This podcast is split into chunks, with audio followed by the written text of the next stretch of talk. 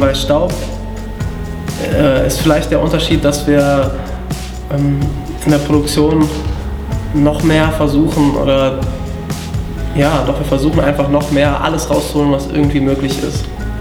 Und auch noch ein bisschen mehr halt so die Grenzen auszuloten, irgendwie gucken, wie weit können wir da gehen, wie weit können wir da gehen. Es soll ja nicht ein Album sein, was straight irgendwie eine Sparte ist oder irgendwie ein Genre bedient.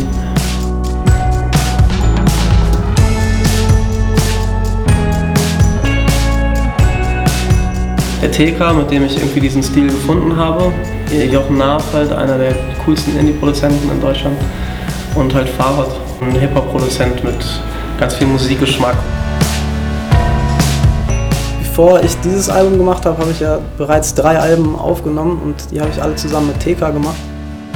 Das ganze Album und auch der Künstler ist, ich würde mal sagen, erwachsener als das, was wir vorhin von, von ihm kennen. Maxim hat sich gefunden in seiner Musikrichtung und auch in seinen Themen, über was er singen will. Er geht ganz anders ran an Song schreiben. Er ist auch in dem ganzen kreativen Prozess ist er der Mittelpunkt. Er weiß, was er will.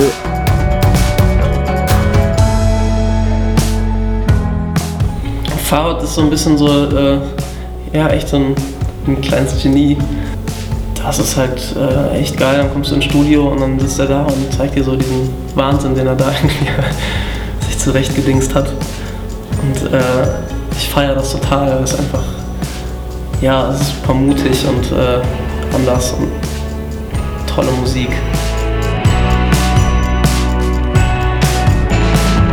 Jochen Narf auch ein sehr, sehr ausgecheckter Produzent, spielt alle Instrumente, geht da wirklich auch mit einem krassen Ernst irgendwie ran, setzt sich halt hin und macht sich erstmal sehr lange Gedanken, was braucht dieses Lied.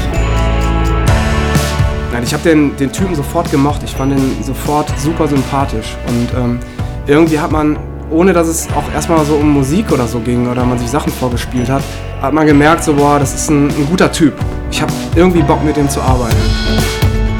Er hat auf jeden Fall so seine Urban Hip-Hop, Raga Roots unverkennbar. Also auch wenn er, natürlich wenn er singt, so wie er phrasiert, ähm, das, ist, das ist unverkennbar, da kommt er her.